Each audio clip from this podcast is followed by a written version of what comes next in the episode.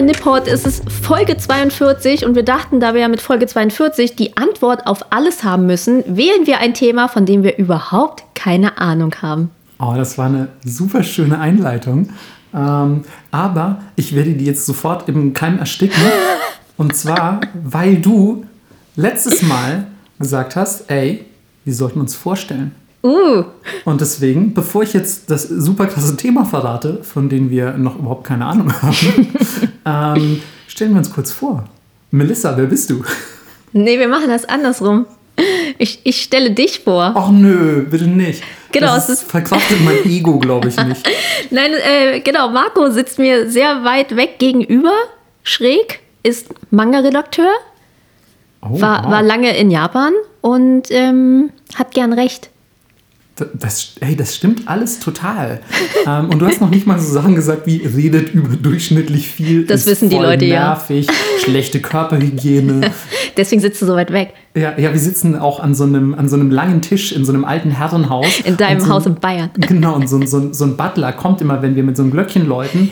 und, und dann ähm, äh, gebe ich dem so eine Nachricht mit, so von wegen, äh, Melissa möchte mir doch bitte die Butter geben. Und dann, dann muss die auf so einem kleinen Wägelchen an meinen Tisch gefahren werden. Und so ist, also, es ist ein tolles Setting, in dem das hier stattfindet. ähm, ja, und die Person, die mir in diesem, an diesem langen ähm, Ebenholztisch äh, gegenüber sitzt, das ist Melissa, ähm, die gerade ein bisschen grinst. Und ähm, sie hat Sie hat einen tollen Weihnachtspulli an, der eigentlich schon perfekt zum Ausdruck bringt, wer sie ist, weil ähm, dieser Weihnachtspulli ist nicht, ich sag mal so, ist nicht der Weihnachtspulli, den ihr euch jetzt wahrscheinlich vorstellt. Sind zwar Schneemänner drauf, aber die stehen irgendwie auf so, ja, ich würde mal sagen, sehr pastellfarbigen Hintergründen, so, so pastellblau, pastellrosa und genau so ist Melissa heute auch übrigens angekommen als pastellfarbener äh, Marshmallow und ähm, ja, sie ist eine, eine Modeschöpferin und ähm, auch eine Person, die viel Zeit in Japan verbracht hat, viel Zeit ihres Lebens japanischer Popkultur und anderen Elementen Japans gewidmet hat. Und ähm, ja, wir haben uns zusammen eingeredet, wir haben genug Expertise, einen Podcast über Japan zu machen. Und ähm, das, das werden wir auch heute wieder unter Beweis stellen, behaupte ich mal. Ganz Oh. besonders heute. Ja, es war, war aber eine, war eine sehr, es war eine sehr charmante Einleitung auf jeden Fall. Sehr ausführlich. Jetzt, genau. Also keine Sorge, Leute, das machen wir nicht jedes Mal. Aber vielleicht denken wir uns ja für die nächste Folge auch alter Egos aus. Das kann ja auch sein. Und dann stellen wir die vor. Voll.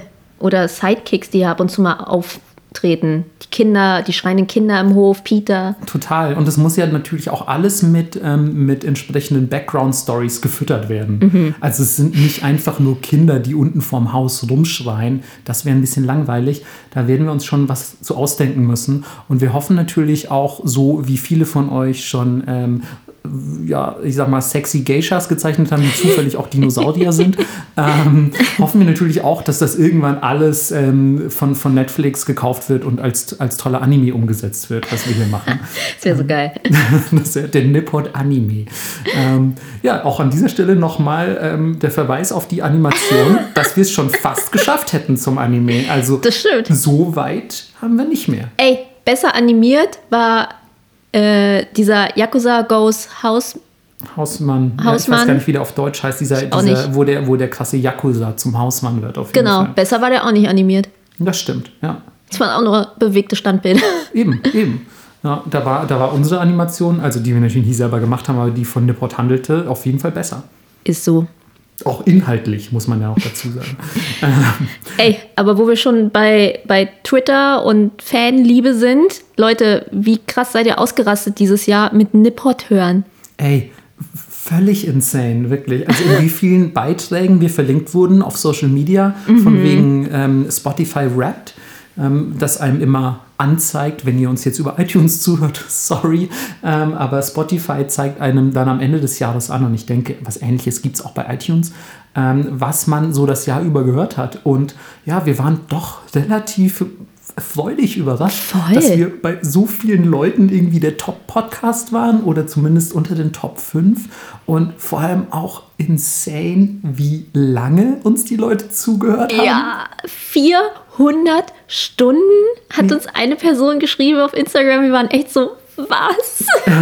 Also das ist wirklich, da hat die Person ist vielleicht ein bisschen zu wörtlich genommen, wenn ich immer sage, ihr müsst diese und jene Folge nochmal hören oder auch ein paar Mal und diese Person einfach so, Okay. I got you, Bro. Ja. Ähm, ich höre das, ich höre das. Und ähm, hat, das, hat das direkt umgesetzt. Also da auch nochmal tausendfachen Dank für, für euren Support, fürs Verlinken und so. Das freut uns natürlich mega zu sehen, ähm, dass, ihr, dass ihr unser Geschwafel derart belohnt. Absolut. Und da gehen wir gleich weiter. Wir haben nämlich schon wieder neue Patreons. Was geht, Leute? Das ist zum einen, ich wollte gerade Dinette sagen, aber das ist was zu essen. Dinentel. Die, die, Dinentel ist ein interessanter Name auf Oder- jeden Fall. Dinethel. Ja, ähm, ein cooler, cooler Name auf jeden Fall. Ähm, müsste ich direkt nachher mal aus Interesse recherchieren, woher dieser Name kommt. Vielleicht ist es ja aber auch nur ein, ähm, ein Pseudonym. Ähm, und zum anderen grüßen wir auch noch Fleischkappe. Ein, ein bodenständigerer Name, würde ich mal sagen. Jo. Ähm, ja, vielen, vielen Dank und herzlich willkommen an, an Bord der MS Nipport. Puh. Geil, das hat sich jetzt wirklich durchgesetzt, dass wir auch Voll. noch tuten. ähm, und was auch geil ist, wir sind so jetzt direkt schon beim, beim Patreons grüßen und so weiter.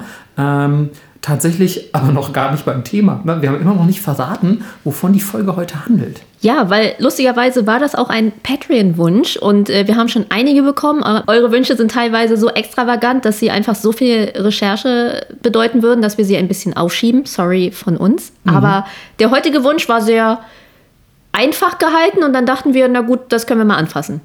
Richtig, denn es geht um, ähm, wie schon gesagt, ein Thema, von dem wir so mittelfiel Ahnung haben, nämlich Sport. ähm, und zwar bedienen wir alle Klischees, die es so, ähm, es so über Nerds gibt. Also, äh, die mögen Japan, vielleicht noch Computerspiele, Anime, was auch immer. Die haben doch bestimmt noch nicht einen Fußball äh, irgendwie in der Hand gehabt. Äh, sollte man auch nicht, ist ja ein Fußball.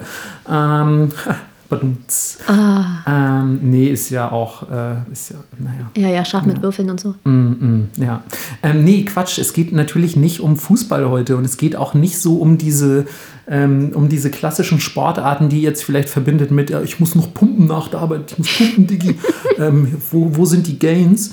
Ähm, und es geht auch nicht wirklich um das, was wir hier bei uns kennen, von wegen Fußball, Tennis und Co., sondern es geht natürlich um japanische Sportarten und wir dachten uns, allein aus dem historischen Kontext heraus macht es natürlich Sinn, erstmal traditionelle japanische Sportarten zu beleuchten. Es gibt natürlich auch äh, Sportarten wie, wie Tennis, Baseball und Co. Äh, Sogar auch American Football wird in Japan gespielt. Das ist natürlich alles keine Frage. Aber auch wenn wir sicher was zur unfassbar verbreiteten Baseballkultur in Japan erzählen könnten, wollen wir uns natürlich erstmal darauf äh, ja, beschränken, sage ich mal, was denn in Japan so wirklich einheimisch an Sport abgeht und wie die Geschichte dazu aussieht. Genau, und deswegen haben wir uns ein paar Dinge rausgesucht. Natürlich nicht alles, weil dann würde die Folge einfach acht Stunden gehen. Aber deswegen können wir schon mal sagen, wenn wir wieder Bock haben auf Sport, da gibt es noch viel Futter. Es geht los mit so ein paar, ja, Standard-Facts, könnte man sagen. Die ältesten Sportarten sind Bogenschießen und Jagen. Jetzt kann sich vermutlich jeder denken, warum, weil die Leute mussten essen. Und in der Jomon-Zeit war das, na klar, um Nahrung zu beschaffen. Und dann ging es aber weiter. Und es passierte Folgendes. Genau, in der, in der Asuka-Zeit, ähm, beziehungsweise überhaupt im Voranschreiten der Zeit, wurde natürlich aus dem Jagen auch einerseits natürlich militärische Notwendigkeit, denn wie ihr sicher wisst, äh, Bögen sind zum Beispiel auch ein, ja, ein Kriegsgerät, um Menschen oder Tiere zu töten. Also nicht nur zum Jagen oder zum Jagen von Menschen. Keine Ahnung, was ihr privat so macht. ähm, und ähm, andererseits dann aber auch natürlich ein potenzieller Zeitvertreib für Zeiten des Friedens, in denen man nicht Jagd auf Menschen machen muss. Und ähm, genauso wie heute ja auch Sport primär zum, ja, ich sag mal, aus gesundheitlichen Gründen natürlich auch betrieben wird, aber eben auch zum Zeitvertreib, Kräftemessen, was auch immer. Und so war es natürlich auch mit Pfeil und Bogen. Ähm, deswegen ist der erste Sport, zu dem wir kommen, Kyudo. Und von dem haben sicher ja, schon mal ein paar Leute von euch gehört, denn ja, Kyudo an sich ist erstmal ein ziemlich eindrucksvoller Sport, würde ich sagen, oder? Mega. Ich glaube, jeder hat das schon mal gesehen, wie die mit diesen riesigen Bögen und super cool traditionell angezogen bei diesen Turnieren stehen. Alle sind ganz ruhig und dann werden diese Bögen gespannt und auch bei der weiblichen, bei den weiblichen Turnieren sind die auch voll oft richtig hübsch, finde ich. Ja, Total. Also ich bin auch jemand, äh, ohne jetzt zu sagen, dass ich das nur mache, weil die hübsch wären oder so, aber ich finde, ähm, das ist ein unfassbar ästhetischer Sport. Mega. Und ähm, ich finde sowieso, also ich bin bin äh, kleiner, kleiner Exkurs in mein, äh, meine privaten Vorlieben. Äh, nee, warte nicht, dass ich das jetzt falsch formuliere. Aber ich finde zum Beispiel immer, wenn ich Computerspiele spiele oder so, irgendwas Fantasy-mäßiges, ähm, ich spiele total gerne Charaktere mit, mit Bögen oder so, mhm. so Fernkämpfer. Ich finde das, find das total cool irgendwie. Also Bögen an sich finde ich schon eine sehr eindrucksvolle Waffe, die ja auch schwer zu meistern ist. Also, also ich glaube, bis man wirklich richtig geil Bogen schießen kann, da gehen schon ein paar Jahre ins Land. Und ähm, ich behaupte jetzt mal so von meinem persönlichen Standpunkt, Kyudo ist auf jeden Fall der coolste aller japanischen Sporte. Ähm, Würde ich auch sagen, ihr dürft uns natürlich schreiben, so heftig überhaupt nicht. Ich habe 40 Jahre lang, keine Ahnung, Kendo gemacht. Äh, Sumo. Sumo. Ich klopp euch weg. Oh Mann, ich finde es richtig gut, wenn Sumo-Ringer auch zuhören würden. Ähm, Boah, ein Deutscher, ob es wohl einen deutschen Sumo-Verein gibt? Bestimmt. Bestimmt. jede Wette. Ja. Und wenn nicht, wäre ich ein bisschen enttäuscht von Deutschland, muss ich sagen. Das stimmt. Was ist mit den deutsch-japanischen Relations, wenn es bei uns keinen Sumo-Verein gibt? Ja. Also schreibt uns gerne, wenn ihr Mitglied eines Sumo-Vereins seid. Aber erstmal zurück zum Bogen. Ähm, wie gerade schon betont, es liegt natürlich, der Ursprung dieser, dieser Kunst liegt in der Jagd. Denn irgendwann hat man sich halt mal einen Ast abgebrochen, eine, eine Tiersehne oder so da reingespannt und gesagt, geil, damit kann ich Sachen abfeuern, die andere Tiere töten. I like it. Ähm, und ähm, in Japan ist es tatsächlich so, dass sich diese, diese Langbögen, also Bögen, die über eine große Reichweite schießen können und auch relativ groß sind im Vergleich zu einem Kurzbogen, den beispielsweise ein, ein berittener Reiter verwenden würde oder so im Krieg, ähm, Erste Abbildungen dieser Langbögen finden sich ähm, in Japan bereits äh, zur Yayoi-Jidai. Ähm, das ist das Yayoi-Zeitalter, das ähm, bis ca. 300 vor Christus ging. Also ist auf jeden Fall schon länger bekannt in Japan, diese Technik des Langbogens. Und ähm, bis es dann tatsächlich aber zum Bogenschießunterricht kommt oder bis wirklich ich sag mal, das Bogenschießen Einzug in die breite Gesellschaft hält, über die Jäger vielleicht hinaus. Ähm, das dauert noch ein ganzes Stück, nämlich eigentlich bis ins, ja, ich sag mal, etwas kriegerische Zeitalter Japans. Denn ähm, erst zum Ende der Heian-Zeit, ähm, also das ist dann kurz vor der Kamakura Jidai, als die ganzen Samurai aufkommen und so weiter. Und wir erinnern uns aus vergangenen Folgen, die Leute sich gegenseitig mit Schwertern und sonst was auf den Kopf hauen, um, keine Ahnung, irgendwelche Gebiete zu erobern, Burgen einzunehmen und sonst irgendwas. Und da ist dann plötzlich der Bogen natürlich auch ein bisschen militärisch relevant und man übt das, um, keine Ahnung, jemandem irgendwie zwischen die Augen zu schießen. Und deswegen war gerade während der Sengoku Jidai, der Zeit der streitenden Reiche, ähm, war das eine, eine Zeit, in der ja, das Bogenschießen und die Bogenschießkunst sich in tausend Richtungen aufgefächert hat. Es sind super viele Bogenschießstile entstanden in Japan. Ganze Schulen haben sich entwickelt, quasi also die Schule des, keine Ahnung, äh, schwarzen Todesbo Todesbogen der, der Viper und so. Nein, die heißen so Bestimmt nicht. Stimmt, hießen die so. Nein, so heißen die leider nicht. Aber es wäre geil, wenn die so das heißen. cool, ja.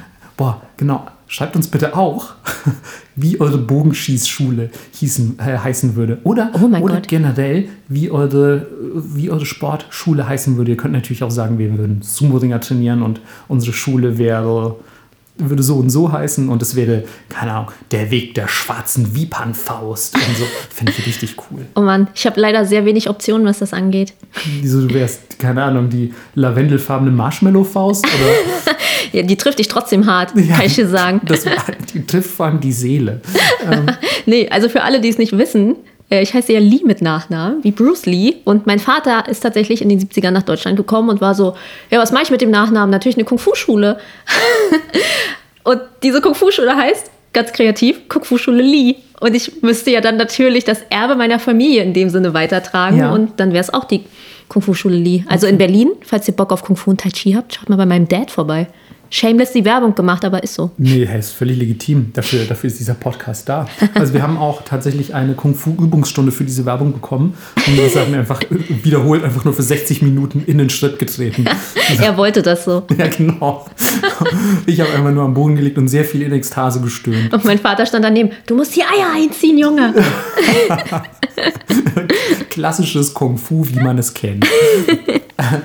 ähm, zurück zur Sengoku Jidai, ähm, wo Melissa sicher auch sehr gut aufgehoben gewesen wäre, würde ich sagen. Klar. Aber ich kann mir richtig vorstellen, wie deine Samurai-Rüstung aussehen würde. Hä, mega geil. Bisschen wie die Herrin äh, von Mononoke. Wie heißt sie? Iboshi? Ja, Ja. Ibushi ist super cool. Super Aber cool. die ist ein richtig guter Hinweis, denn die gute Ibushi, du wirst dich an sie erinnern, die schießt ja leider gar nicht mit einem Bogen, sondern die Mit ballert Knarren. durch die Gegend, was natürlich auch irgendwie cool aussieht.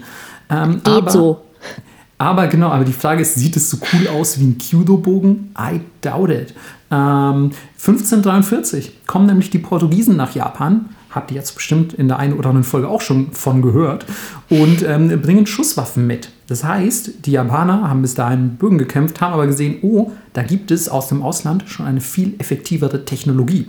Das heißt natürlich auch, der Bogen gerät so ein bisschen ins Hintertreffen. Und während am Anfang noch beides gleichzeitig benutzt wurde, das heißt, ihr hattet als Krieger, ähm, hattet ihr einen Bogen dabei, weil der einerseits zur damaligen Zeit noch eine größere Reichweite hatte und natürlich auch viel schneller zu laden war. Ihr Und? dürft ja nicht vergessen, ganz kurz noch, äh, dass damalige äh, Gewehre äh, so von vorne geladen werden mussten. Die mussten Jo. da Kugel und Pulver und dann musst ihr das stopfen und so. Also wenn jemand im Kampf auf euch zukommt, wenn der erste Schuss nicht sitzt, seid ihr tot. ähm, und mit einem Bogen geht das natürlich etwas schneller. Ja, aber ein wirklich ganz wichtiger Punkt ist, dass Bögen auch im Regen funktioniert haben. Oh, ja, stimmt. Das ist natürlich auch äh, sehr, sehr wichtig. Und deswegen war ganz lange, bis diese ganze Schießpulversache äh, sich verfeinert hatte, einfach der Bogen immer noch mit dabei. Boah, muss mir direkt so Bogenkämpfe im Regen vorstellen, die auch wieder super episch aussehen. Wie der Pfeil so durch die Regentropfen in Ja, Slow-Mo ich habe direkt schießt. so, kennst du noch Hero? Na klar. So, ja, da, daran muss ich gerade denken. Also, wenn ihr übrigens Hero nicht gesehen habt, toller Film, guckt euch den mal Oh an. ja. Ist zwar chinesisch, aber ähm, ist trotzdem, wer auf Martial Arts und Co. steht Ja, Mann. und vor allem auf Ästhetik. Gute Musik auch. Schöne, und es schöne gibt Kämpfe. krasse Szenen mit Bögen. Tatsächlich zwei mindestens. Mhm. Ähm, deswegen guckt ihn ruhig mal an. Gehört, glaube ich, echt zu meinen Lieblingsfilmen. Ähm, again, wir gehen zurück nach Japan und äh, sind im Jahre 1575. Hier gibt es nämlich noch eine kleine Anekdote zu, äh, ja, zum Einsatz von Schusswaffen, was ich super interessant fand zu lesen. Oda Nobunaga hat mit ähm, Farmern, also einer Armee, die hauptsächlich aus ja, einfachen Landarbeitern bestand, mit den sogenannten Tanegashima bewaffnet. Das ist quasi die japanische Weiterentwicklung der, der portugiesischen Muskete. Ähm, hat er die quasi einfach ja, ausgerüstet mit, mit diesen Knarren, hat gesagt, so, hey, folgt mir mal, ich habe richtig gute Ideen, was Japan angeht. Ähm, habt ihr Bock zu sterben und zu kämpfen? Dann, dann folgt mir nach. Und ähm, hat damit ein ganzes Heer aus, aus äh, Samurai und Bogenschützen und also wirklich trainierten Kriegern vernichtet äh, innerhalb eines einzigen Tages, weil einfach diese Technologie damals so so krass und kriegsdefinierend war, da hat man einfach nichts gegen machen können. Ihr habt eine Kugel zwischen die Augen gekriegt und das war's. Jo. Das ist, äh, das ist schon krass eigentlich, ne? dass man überlegt, so hey, du bist so ein krasser Krieger, ein Samurai, du trainierst dein Leben lang und, und willst der ultimative Krieger werden und dann kommt ein Farmer mit einer Muskete und erschießt dich einfach. Das ist so, you brought a knife to a gunfight. ja. Ähm, Also, ich finde auch, da ging es einfach bergab mit dem Kriegen. total. Dann wurde es nur noch langweilig. Ja, ich meine, nicht, nicht, dass wir jetzt Kriege wegen ihres Entertainment Values feiern würden, aber alleine äh, so, so quasi diese Unverhältnismäßigkeit, Voll. die gibt es ja auch heute noch. Also wenn die USA irgendwelche Ziele mit Drohnen beschießt, Ja. das, ist das noch, was ist das für eine Art von Krieg? Das ist ja, da ging ja sowieso so gut wie immer auch Zivilisten ähm, äh, quasi mit in den Tod. Du siehst halt aus, keine Ahnung, 1000 Meter Höhe, ich weiß leider nicht, wie hoch eine Drohne fliegt, no clue, ähm, siehst du irgendwas auf einem kleinen Bildschirm und schießt dann einfach da so ein paar Raketen rein. Ja, äh, also Ja. was, was, äh, also Die Entmenschlichung auch, das ist halt komplett was anderes. entmenschlicht und ähm, ja, ist nicht mehr viel übrig von den Kriegern, die sich mit, mit Schwert und Schild auf dem, auf dem Schlachtfeld gegenüberstehen. Mhm. Ist natürlich jetzt auch nichts, was man sich herbeiwünschen sollte. Also Ja, aber es ist irgendwie ehrlicher. Und es ist ausgeglichener, finde Genau, ich. Also außerdem. wenn ihr, wenn ihr super krasse Dispute miteinander habt, so, vielleicht sollten einfach die Präsidenten der beiden Länder in so Rüstungen miteinander kämpfen und wer gewinnt, fertig. So. Ähm, das würde, glaube ich, vielen Leuten viel Leid ersparen. Aber Ja. hey. So ein mega MMA-Fight oder wie aus der Idol Genau, die, müssen, die müssen einfach so einen Bärnackel-Fistfight in so einer Scheune machen. mit so Bärenfällen. nee, oder wie in der Idol-Folge. Junk and Porn. Oh ja, finde ich auch gut. Warum Ja. wird das nicht alles über, über Junkin' geregelt? Das ja, Politiker in lustigen Kostümen So, in warte, einem wie, nennt Ring. man, wie nennt man Junkin' bei dir? Äh, Schere, Stein, Papier. Okay. Wieso? Weil es gibt zum Beispiel in, in Franken, da wo ich herkomme, nennt man das ja zum Beispiel Schnick, Schnack, Schnuck. Oh ja, das kenne ich auch. Ja. Ähm, aber Schere, Stein, Papier ist, glaube ich, so die hochdeutsche Bezeichnung auf jeden Fall. Ja. Ähm, also für alle, die jetzt Junkin' Pond nicht kennen. Ich glaube, das würde auf jeden Fall, das würde viele, viele ähm, militärische Konflikte äh, etwas, etwas entschleunigen. Und vor allem entbrutalisieren. Ich fände es auch geil, wenn es trotzdem zwei Armeen wären. Die aber alle. Und Alle. so, ich hab dich. Oder, oder wenn die wie wir im, im, im ähm, als wir im Kindesalter waren und, und mit so Plastikwaffen irgendwie durch Gärten und Wälder gerannt sind und gesagt haben: so, piu, piu, piu, du bist tot, ich habe dich getroffen. Nein, stimmt gar nicht, stimmt wohl. Na gut, okay. Wenn Ja. die so Krieg spielen würden. Also so, ich habe dich getroffen. Na, nein, echt, ey, come on. Ich habe ich hab super, ich hab super Panzerung. So, nein, du heißt, können, ey, Superpanzerung gilt nicht. So, das, wär- wie geil Das wäre wäre so das? geil. Ja, aber da verdient leider die Waffenindustrie nichts bei, deswegen. Ach ja, stimmt. Ich habe Ha, natürlich ich wieder den. Kapitalismus vergessen. Das ist äh, sehr ärgerlich. ähm, war, war zur damaligen Zeit noch nicht ganz so ausgeprägt, aber ähm, Naja. hier begann auf jeden Fall die, die Ungleichmäßigkeit in, in der Kriegsführung und ähm, sorgte natürlich dafür, dass die Leute eher mit Schusswaffen als mit Bögen geliebäugelt haben. Ähm, Trotzdem war, wie ihr euch sicher erinnert, ähm, die Sengoku Jirai irgendwann vorbei und das war im 17. Jahrhundert, beziehungsweise Anfang des 17. Jahrhunderts und es begann eine Zeit des Friedens und in mancher Folge haben wir es schon erwähnt, was macht man in einer Zeit des Friedens? Man gammelt rum, man sucht sich Freizeitaktivitäten, die Künste florieren. Ähm, es, es wird sich auf Dinge konzentriert, die eben wenig mit dem Militär zu tun haben. Und aus Bogenschießen wurde primär Zeitvertreib und Wettkampfsport, was wir also vorhin erwähnt hatten. Und das war auch das Jahrhundert, in dem ja, Kyudo so eine Art philosophische Tendenz erfahren hat. Genau, es gab so Sprüche wie ein Schuss, ein Leben. Mann, das klingt so episch, das klingt wie so epische One-Liner. Mega. Oder Schießen soll sein wie fließendes Wasser. Be Water, my friend, so. Das ist doch, Voll. das ist doch kommt das nicht aus, äh, aus deiner Familie? Ganz entfernt. ja, ganz entfernt. Und äh, ja, da trennten sich aber die Auffassungen der verschiedenen Schulen, weil manche Schulen sagten, das einzig Wichtige ist, ist die richtige geistige Einstellung und die reicht komplett aus und der Treffer von deinem Pfeil ist dem komplett nachgeordnet. Und andere Schulen waren so, äh, nee, du musst schon treffen. Und naja, So, Schießen soll sein wie fließendes Wasser. Nein, Schießen soll sein wie der Wind. Bist du bescheuert? ist bestimmt ein Megakrieg. genau, sofort wieder Sengoku Jidai 2.0. losgetreten.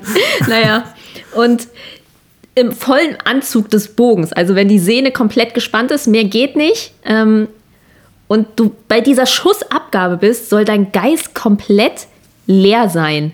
Also quasi das höchste Gut der Meditation, du bist einfach gefühlt schon im Nirvana, während du schießt. Ja, total geil, ne? Wie viel, Ja.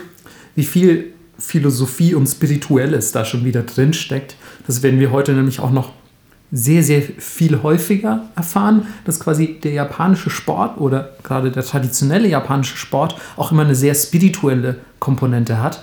Und ich muss dabei, ähm, ich muss dabei an ein, ich glaube, es war die Rückseite eines eines Magazins, das ich als Kind mal gelesen habe.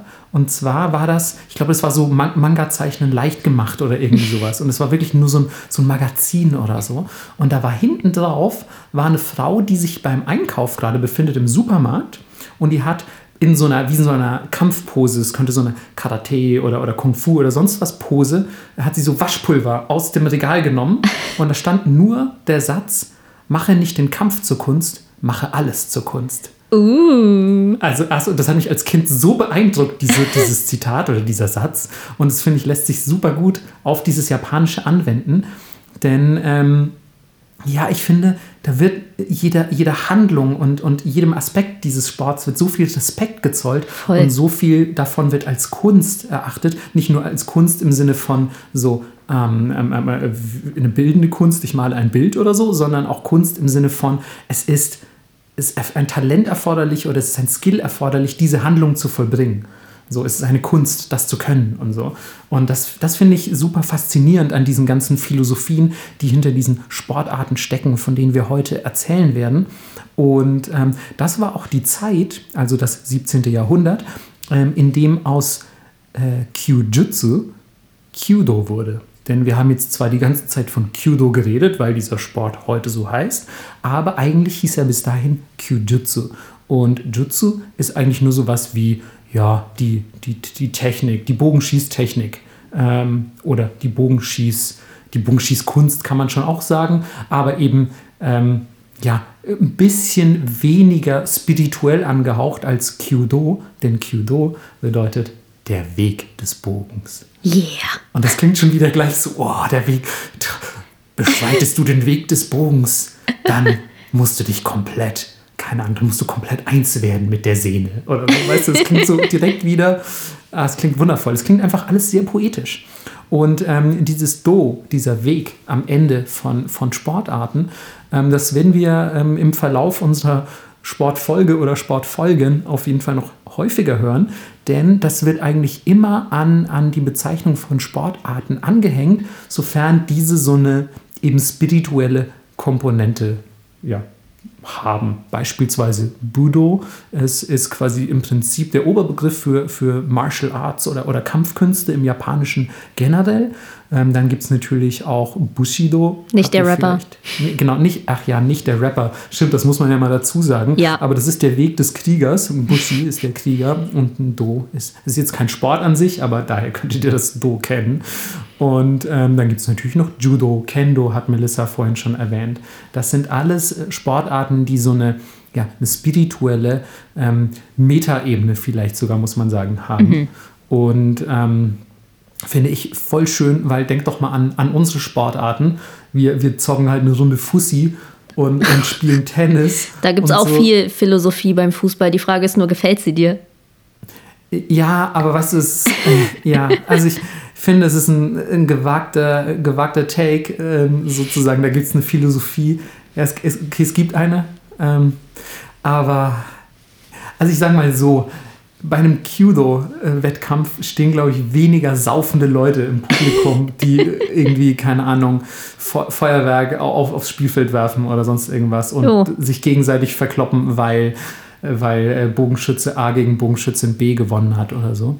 Ähm, und, und ich finde, das ist so ein bisschen was, was den, den japanischen Sport, wie auch vieles andere im Japanischen, wir haben auch schon über japanische Ästhetik und so gesprochen, haben wir sehr ähnliche Sachen festgestellt, dass, dass in Japan immer aus allem, wie in diesem Zitat auf, auf dem Magazin, was ich gerade gesagt habe, aus allem so eine Kunst gemacht wird. Voll. Ist es den Garten schön machen, Zuckerblasen, keine Ahnung, alles ist immer sehr, ja, sehr beladen mit mhm. viel Drama.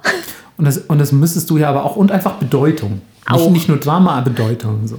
Ähm, und es ist ja auch was, was du schätzen müsstest, weil ich glaube, in, in, Japan wird auch einfach alles, was mit Handwerk zu tun hat, nicht nur, nicht nur jetzt was zu bauen, tatsächlich Tischlerei oder so, sondern aber auch Handwerk im Sinne von alles, was du mit deinen Händen machst. Zum Beispiel einen Bogen abfeuern dem, dem wird besondere Bedeutung beigemessen. Ne? Ja, mal so, mal so. Ne? Also Japan behandelt schon viele seiner traditionellen Künste sehr stiefmütterlich, muss man schon sagen. Und dann sind es ja oft die Ausländer, die die dann irgendwie am Leben halten, wie zum Beispiel Holzdruck. Ja, das stimmt natürlich. Ähm, gerade bei Holzdruck hat es mich auch so gewundert, wenn ihr es noch nicht gehört habt, die Folge zu Ukiyo-e bitte nachhören.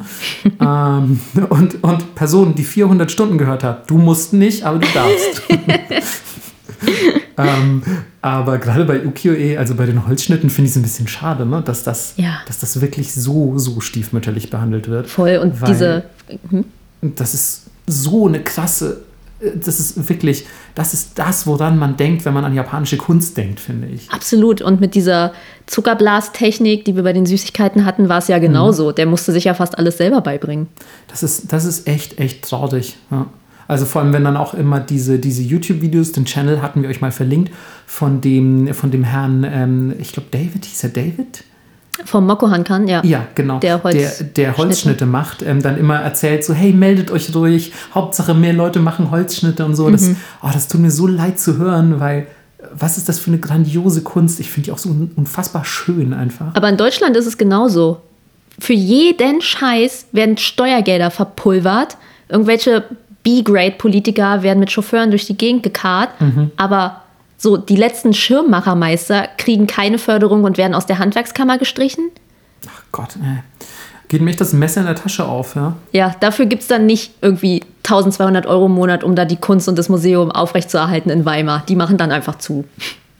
Auch Das schon vor Corona. Es hat nichts mit Corona zu tun. Es gibt einfach jedes Jahr so viele Berufe, die aus der Handwerkskammer gestrichen werden, weil es keine Förderung gibt. Und natürlich, jeder kauft einen Schirm im fucking DM und kein für 150 Euro, Ja. der handgemacht ist, was man natürlich verstehen kann. Aber ich finde, trotzdem sollte es irgendwie staatliche Gelder geben, um Handwerk und Kunst und Tradition aufrechtzuerhalten. Genau, um das am Leben zu halten. Voll. So, natürlich äh, verlangt niemand, dass man dann jetzt irgendwie jeder wieder 150 Euro Schirme kauft. Das ist Quatsch. Ja, Das ist auch äh, quasi mit, mit einmal der Marktwirtschaft, in der wir uns befinden, ist das nicht umsetzbar. Ja. Aber, aber trotzdem finde ich es einfach äh, sau schade, weil das ja auch, glaube ich, angesichts dessen, was der deutsche Staat so an Geld ausgibt, echt ein wirklich ein minimaler Bruchteil wäre, Ja. den man da abzweigen müsste, um beispielsweise äh, so, so, eine, so eine Kunstform oder so eine Handwerksform aufrechtzuerhalten. Absolut. Ja, einfach nur ein bisschen staatlich subventionieren, damit das nicht ausstirbt. Das ist doch nicht zu viel verlangt. Anscheinend schon.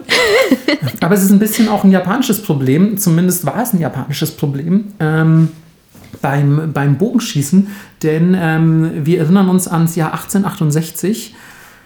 Ey, Melissa, kannst du noch mal kurz sagen, was war da? Äh, ich, Ich, ich habe es noch nicht tätowiert.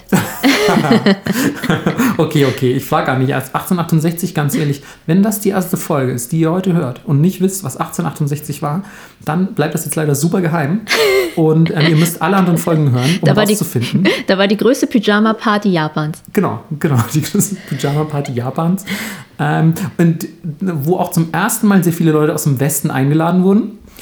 Und ähm, deswegen hat der westliche Einfluss ab 1868 in Japan natürlich mega stark zugenommen. Und das hat auch, wie wir zum Beispiel in der Geisha-Folge schon gehört haben, ähm, ein bisschen einen schlechten Einfluss darauf gehabt, was, ähm, was denn so, ja, oder wie die japanischen Künste innerhalb des Landes wahrgenommen wurden, auch von Japanern selbst. Also es war irgendwie uncool, Traditionelles zu tun. Es war uncool, irgendwie eine Geisha zu engagieren. Es war uncool, Bogen zu schießen. Es war uncool, Holzschnitte zu haben und so. Also es war alles, was traditionell japanisch war, war einfach ein bisschen äh, ja, out, muss man wirklich sagen. Glücklicherweise war es dann aber so, dass sich ähm, nach einigen Jahren Japan dann doch wieder in sehr vielen Fällen auf seine Kulturschätze besonnen hat.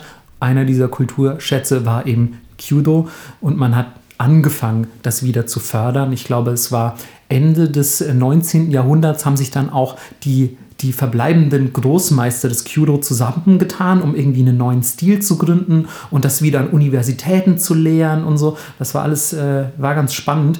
Ähm, und ich glaube, das hat maßgeblich Einfluss darauf gehabt, dass diese Kunst wieder, wieder am Leben, am, in, ja, oder ins Leben zurückgeholt wurde. Unter anderem ist es aber auch super hilfreich, dass, glaube ich, 1949 die ANKF gegründet wurde. Ähm, und ich glaube, sie heißt All Nippon äh, äh, Kyudo Federation. Und auf, auf Japanisch Zen Nihon Kyudo Renmei ähm, wurde gegründet, also eine, eine Vereinigung, die quasi die Kunst des Kyudo hochhält und diese bewahrt. Und äh, eigentlich für alles verantwortlich ist, was innerhalb Japans Kyudo technisch passiert. Also auch was Regeln und so angeht. Und äh, ja, irgendwelche Updates, keine Ahnung, irgendwelcher Stile oder vielleicht ja, Zulässigkeit von Equipment und Co. Also die haben auf jeden Fall die Hosen an, was Kyudo angeht. Fancy. Die Kyudo-Hosen haben die an. Kyudo-Hosen haben die an. Äh, ja, da kommen wir auch schon zum Equipment, weil natürlich zum Schießen braucht man erstmal vermutlich einen Bogen. Wir haben keine Schleudern, wir haben tatsächlich einen Bogen, auch Yumi auf Japanisch genannt. Und der hat über zwei Meter Länge und ist damit der längste Langbogen weltweit. Ja, also wenn ihr so einen mal gesehen habt, die sind unfassbar lang.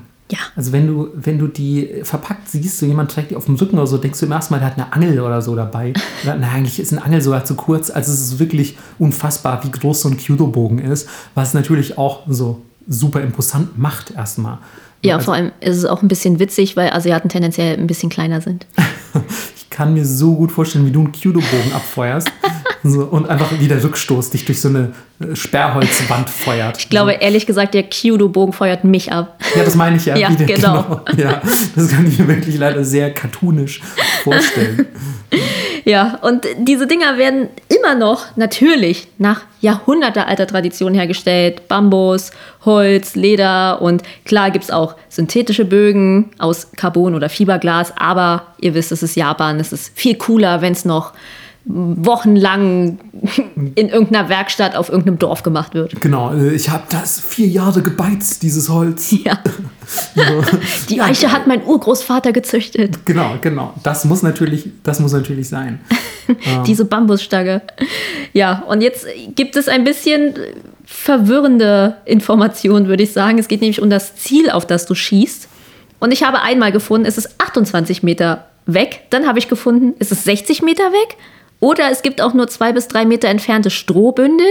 Äh, ja, falls das irgendjemand für uns aufklären kann, vielen Dank. Aber man schießt auf jeden Fall auf ein Strohbündel, auf ein Ziel, auf irgendwas. Tendenziell eher nicht mehr auf Menschen. Also im, im, im tatsächlichen Kyudo ist es, glaube ich, also 28 kommt mir relativ realistisch vor. Also ich habe ja schon öfter mal mir Kyudo auch angeschaut. Ähm, ich würde jetzt fast vermuten, dass diese, diese sehr nah am, am, am Schützen aufgestellten Strohbündel vielleicht Trainingszwecke eher haben. Und 60 ist dann so, ich meine, du feuerst ja auch im, im, ähm, im europäischen Bogenschießsport auf verschiedene Distanzen Genau. oder so. Also es ist bestimmt einfach eine unterschiedliche Disziplin oder so. Und ähm, ihr merkt aber 60 Meter, Alter, 60 Meter mit einem Bogen in ein Ziel zu treffen, ist schon eine Ansage, würde ich mal sagen. Aber in so einer Schlacht, klar, Ja. war das damals auch so. Naja, und das Ding ist jedenfalls asymmetrisch geformt. Also der obere Wurfarm ist deutlich länger als der untere und damit ermöglicht dir der obere Schenkel einen größeren Anzug und der kürzere unten bewirkt, dass äh, die Pfeilgeschwindigkeit viel höher ist. Und jetzt denkt ihr bestimmt, ah klar, ähm, weil die waren beritten und dann hatte man nicht so viel Platz, aber Pferde gibt es noch gar nicht so lange in Japan, was ich auch witzig fand, weil in meinem Kopf klar, eine Schlacht ist mit Pferden, das ist aber nur mein europäisches Gehirn, Ja. was das irgendwie gemacht hat, weil Pferde kamen erst voll spät. Und Ja, und dazu kommt aber auch, also ich behaupte jetzt einfach mal so, was ich über Kriege weiß. Und ich habe äh, gefühlt einfach so viel Popkultur und Co. äh, konsumiert, aber auch ja irgendwie im Studium Sachen darüber gelernt, ähm, dass ich eigentlich glaube, auf, auf, auf Pferden benutzt man ja auch keine Langbögen. Nee. Ne? Also das ist ja, wenn du, wenn du berittene Kavallerie bist, berittene Kavallerie, lol, was für eine redundante Formulierung. Wenn du Kavallerie bist. Eine tote Leiche. Ähm, dann, dann, ähm, dann, die haben ja so oft so Kurzbögen eher. Genau. Weil du musst das ja auch irgendwie irgendwo hin tun können. genau hintun und, und von, du, du feuerst ja nicht auf eine super lange Distanz. Der Langbogen ist ja, der heißt nicht umsonst nur Langbogen, weil er lang ist, sondern auch, weil er lang schießen kann. ähm, und ähm, das, das würde man, glaube ich, eh nicht von einem Pferd abfeuern. Und ähm, ja, es geht, man geht davon aus, dass es entweder daran liegt, dass diese Person ähm, ursprünglich kniend geschossen hat. Das Genau. heißt, einfach muss der untere Wurfarm einfach kürzer sein, weil sonst kannst du dich ja nicht hinknien. Gleichzeitig ist es aber auch jetzt fürs heutige Abschießen bei einem über zwei Meter langen Bogen so, dass es schon Sinn macht, dass der untere Arm einfach kürzer ist. Zum Halten. Genau, ja. und ja, und auch einfach, also vielleicht bist du ja gar nicht so groß. Also wenn dieser Bogen zwei Meter lang ist und du ich greife dann neben, Genau, ja, also so auf bei, dir Brusthöhe. würde, bei dir würde der Bogen ja fast schon, fast schon auf dem Boden schleifen. ja. Ähm, und das Ding ist ja auch, wenn ihr, wenn ihr schon mal Kyudo jemanden habt schießen sehen, diese Bögen werden eben nicht auf Brusthöhe gehalten, sondern die sind so weit oben, irgendwie, die halten den so mega weit hoch, Mhm. ähm, dass man immer sich denkt, Alter, wie treffen die überhaupt? Das ist voll abgespaced. So, also ich finde, das ist allein schon, wie dieser Schuss aussieht, wie es, wie es aussieht, dieses Ding abzufeuern, ist, ist ja ist völlig, völlig crazy so. Und trotzdem geht der Pfeil meistens Ziel, Mann. Das ist für mich wahnsinnig beeindruckend. Ist es auch. All diese Art von Sportarten, finde ich, ist irgendwie beeindruckend. Ähm, wo wir gerade schon einen Pfeil angesprochen haben, ähm, der ist natürlich auch ganz traditionell hergestellt aus äh, Bambus. Früher mit Falkenfedern. Das ist natürlich auch, Alter, du machst Pfeile und machst da Falkenfedern dran. Das ist ja wirklich, da traue ich mich gar nicht. Da ist der einzelne Pfeil zu wertvoll, um ihn abzuschießen. Mhm. Heutzutage ist es natürlich äh, etwas anders. Der Pfeil wird meistens äh, immer noch aus Bambus hergestellt. Es gibt zwar auch synthetische, aber meist sind die Pfeile immer noch aus Bambus. Allerdings mit Truthahn oder Schwanenfedern. Okay, Schwanenfedern auch, auch immer noch cool. Finde ich auch schon ein bisschen fancy, aber man versucht natürlich, sich auf Vögel zu beschränken, die nicht gefährdet sind und äh, denen irgendwie ja, wegen, wegen Bögen, äh, wegen Pfeilen die Federn auszureißen. Ja, oder man nimmt einfach synthetische Fasern. Auch okay. Ja. Solange sie nicht im Meer landen, würde ich sagen. Das stimmt. Ähm, was auch dazu gehört und was ihr vielleicht schon mal gesehen habt, ähm, ist äh, der Yugake. Das ist ein Lederhandschuh, den man an der rechten Hand trägt. Denn ich habe extra nochmal nachgeschaut, aber anscheinend ist es egal, ob du Links- oder Rechtshänder bist, du schießt den Bogen immer gleich ab. Mm. Ähm, das heißt, auch wenn du Linkshänder bist, schießt du den Bogen mit rechts ab. Ähm, und ähm, also das habe ich so gelesen. Es kann natürlich auch sein, dass es irgendwie trotzdem vielleicht Linkshänder und Linkshänderinnen gibt, die das irgendwie äh, die das irgendwie trotzdem umgesetzt haben. Dazu weiß ich tatsächlich zu wenig über, über das tatsächliche Kyudo. Aber äh, man hat auf jeden Fall diesen Lederhandschuh, um natürlich die Hand zu schützen. Ähm, denn sobald ihr diese Sehne loslasst, äh, die Bogensehne, schnellt die ja quasi durch die Gegend. Die könnt ihr natürlich dann auch gegen die Hand bekommen und so. Das heißt, ähm, ihr müsst einfach eure Hand schützen und ähm, der ist aus Leder gibt es aber natürlich auch wie immer aus allen möglichen anderen Materialien, aber traditionell sollte der schon aus Leder sein und je nach Präferenz des Schützen, aber auch nach Präferenz äh, der jeweiligen Schule, äh, der, der Bogenschießschule, dem dieser Schütze angehört und äh, ich, ich feuere im Honda Ryu-Stil und sonst irgendwas. Ähm, äh, ist es natürlich variiert, dieser Handschuh, weil der kann zum Beispiel zwei freie Finger haben, der kann drei freie Finger haben, was auch immer. Also es ist alles ähm, das ist alles ja, sehr, sehr den individuellen Präferenzen angepasst. Das heißt, es gibt da keine genauen Vorgaben. Tatsache ist einfach nur, man trägt einen Handschuh. Und was man auch zum Schutz trägt, ist tatsächlich ein Munerte, wenn man eine Frau ist. Denn ähm, diese diese Bogensehne, die ja auch dann echt sehr lang ist und auf die eine unglaubliche Kraft wirkt, die schnellt dann eben herum. Und äh, bei Frauen kann es natürlich sein, dass die dann auch ähm, auf die äh, Brüste schnellt. Und um das zu verhindern, wird dieser Brustschutz namens Monerte getragen. Mich wundert, dass die keinen Armschutz anhaben. Hm. Also ich weiß natürlich auch nicht genau, ähm, welche Beschaffenheiten noch diese traditionellen Kyudo-Outfits aufweisen. Mhm. Ähm, man sieht ja aber oft, also ich finde, wenn du so diese ganz traditionellen Outfits siehst, ne, siehst du oft, wie, wie quasi so eine Seite so frei liegt. Genau. Ähm, das finde ich sieht immer mega badass mega aus. Mega badass. Und was ich auch super cool finde, habe ich gelesen, ähm, die Hand, die den Bogen hält, da wird sogenanntes Fudeko drauf gepulvert. Das ist ein, ein, ein Puder aus verbrannten Reishülsen. So bei uns ist immer so Magnesiumkram. Ja. Natürlich ist es im Kyudo irgendwas viel traditionelleres und zwar verbrannte Reishülsen. Der. Ja, das ist natürlich, um den Schweiß abzufangen. Ja, so viel zum Equipment. Vielleicht noch äh, ein paar Dinge zum tatsächlichen Schießen selbst, zur Ausführung der Kunst. Ähm, die ANKF, also die Vereinigung, der, die Kyudo Federation, ähm, hat insgesamt acht offizielle Schritte definiert, die man wirklich sehr minutiös im Rahmen von so einem einzigen Bogenschuss befolgen muss. Also es ist wirklich alles ganz genau durchstrukturiert, was wirklich ein einziges Abfeuern äh, des Bogens angeht. Und allein aus Zeitgründen, weil wir heute noch mehr als einen Sport beleuchten wollen, ähm, können wir die jetzt nicht äh, wirklich im Detail aufzählen. Da findet man auch ganz easy, ähm, findet, man die, äh, findet man die online, falls man wirklich sich mit Kudo im Detail beschäftigen möchte. Tatsache ist, die sind auf jeden Fall sehr aufwendig, sehr genau strukturiert und haben teilweise sogar noch Unterschritte. Das heißt, es kann sein, dass zum Beispiel Schritt 5 nochmal drei Unterschritte hat und so, die ihr beachten müsst, um einfach nur einmal den Bogen abzufeuern. Also es ist wirklich wie man schon sagt, einfach eine komplette Kunst. Deswegen ist tatsächlich auch mehr oder weniger wichtiger als das Treffen die eigentliche rituelle Vorbereitung vor jedem Schuss, beziehungsweise dieser gesamte Akt und seine spirituelle Komponente. Und daran sieht man auch, wie viel Einfluss der Zen-Buddhismus und Shinto und so auf diese japanische Kriegermentalität hatte, wo es ja eigentlich herkommt und dass es auch sehr viel um das Training des Geistes vor allem geht und Einheit mit der Waffe haben, Einheit mit sich selbst etc. Mhm. Und außerdem gibt es auch noch den Glauben, dass durch das Bogenschießen der wahre Charakter offenbart wird. Das finde ich Richtig schön. Und das passt aber auch total gut zu den, zu den Kerntugenden des Kyudo, die natürlich auch der Dachverband ANKF benennt. Und ähm, ja, die sind wirklich, also auch wenn ihr, wenn ihr zu Kyudo recherchiert, stoßt ihr immer wieder auf die. Das ist wirklich sowas wie das Credo des Kyudo. Absolut. Da haben wir einmal Shin, also die Wahrheit.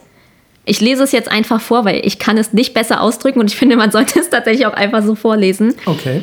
Es ist ein technisch korrektes, mit der richtigen Gesinnung erfülltes Schießen. Also auf Deutsch gesagt, hab deine Technik straight und schieß mal ordentlich. Siehst du, du kannst es doch in eigenen Worten formulieren. ja, aber ich finde es geiler, wenn man das so liest, weil es wirklich ja. witzig ist. Dann als zweites haben wir Zen, also die Güte. Dieser Wert schließt positive Eigenschaften wie Höflichkeit, Mitgefühl, Sittlichkeit und Friedfertigkeit ein. Er könnte mit sozialer und moralischer Kompetenz gleichgesetzt werden. Zen äußert sich in angemessener Haltung und angemessenem Verhalten in allen Lebenslagen, auch bei großem Stress oder in einem Konflikt. Also es wird bewertet, ob du ein Arschloch bist oder nicht, was ich schon mal sehr gut finde. ja, und ob du so ein bisschen vielleicht auch ne, im gefühlt im, im Rein, im Rein mit dir selber bist. So, so wirkt das auch ein bisschen. Genau, also ich glaube, du kannst da auf jeden Fall nicht bringen, deinen Bogen auf den Boden zu schleudern, wie bei so einem Tennisturnier, wenn Leute so ihre Schläger auf den Boden schmeißen und Ey, ausrasten.